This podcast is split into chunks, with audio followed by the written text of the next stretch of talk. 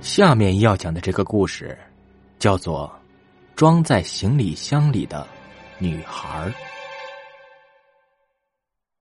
晚上九点，同一个宿舍的胖子老二邹道喝得歪歪叨叨的回来了，就见阿成一个人坐在电脑前逛淘宝。胖子脾气一向火爆，个性也是大大咧咧的，见到这一幕就笑骂道：“呵。”阿成，你个娘炮，咋跟个娘们似的，爱上了逛淘宝啊？这是大老爷们干的事吗？喝高了的老二也跟着起哄。是啊，从咱们出去喝酒到现在，你还坐在电脑前看淘宝，你这也太不像个老爷们了。邹道没说话，直接倒在床上，呼呼大睡。阿成回过头，见几个人都是东倒西歪的模样。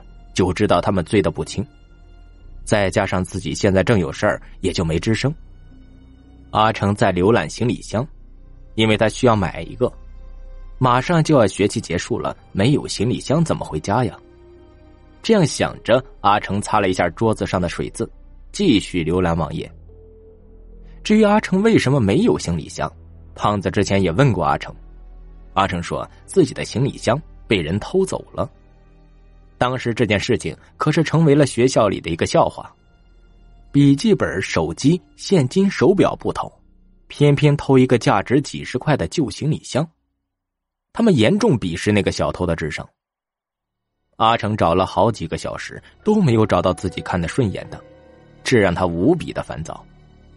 再加上刚刚胖子等几人的冷嘲热讽，阿成呢也就没有继续逛淘宝的心思了。关了电脑，躺床上去了。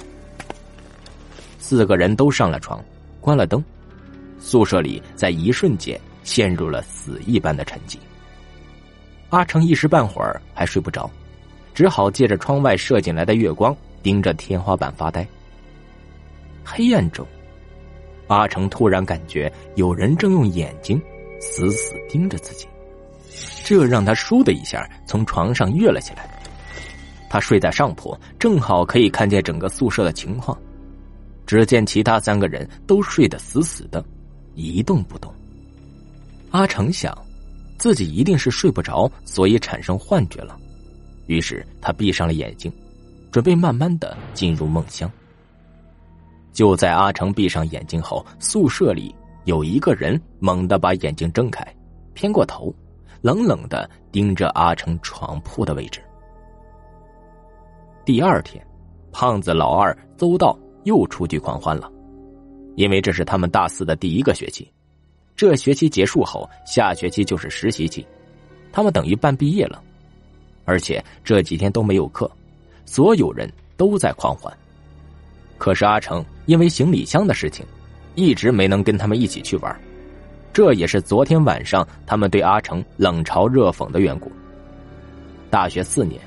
马上就要各奔东西了，阿成却为了一个行李箱，把他们一群哥们儿晾在了一边，他们自然没有好脸色给阿成。可是阿成却像是着了魔，不把行李箱的事情搞定就心神不宁，其他的事情都入不了他的眼。他也不知道自己到底怎么了，于是他决定自己今天一定要把行李箱买好，这样就不用天天浪费时间了。因为在网上买不到合适的，阿成选择了实体店。进了店，阿成抬起头一看，吓得魂儿都掉了。因为这个店里的所有行李箱居然都是一样的，这也就算了，这个唯一样式的行李箱还和自己丢掉的那个行李箱一样。他吓得掉头就跑，可是跑了几步之后又不甘心，就回头望了一眼。入眼的还是刚刚看到的那一幕，全都是一模一样的行李箱，正摆放在店里。阿成逃也似的离开了那儿，在街上跌跌撞撞的走着。在阿成的身影消失在街角后，卖包的店铺里走出来一个人。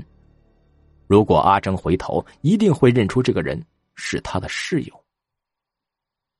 此时此刻，阿成坐在咖啡馆里。正六神无主的在喝着一杯咖啡，突然，一道白色的身影从他旁边经过。他下意识的看了一眼，是一个女孩子，穿着白色连衣裙，右手还拖着一个行李箱。这一幕让阿成在一瞬间想起了另一个女孩，那是他的女朋友肖雪。记得那年大二刚刚开学，他负责新生接待，看到肖雪的那一刻，他就是这个样子。瞬间就让阿成移不开眼睛了。肖雪学的是舞蹈，长得好看，身材也棒，再加上学习舞蹈带来的气质，这样的肖雪瞬间变成了男生们关注的对象。结果在一个月之后，肖雪居然主动来找阿成，要做阿成的女朋友。这可把阿成兴奋死了，因为他觉得在追求肖雪的大军之中，自己没有优势。所以他选择了默默喜欢她，没想到，女神居然主动要做自己的女朋友，这真是被天上砸下来的馅饼砸中了。于是阿成就这么兴奋又稀里糊涂的和肖雪谈起了恋爱。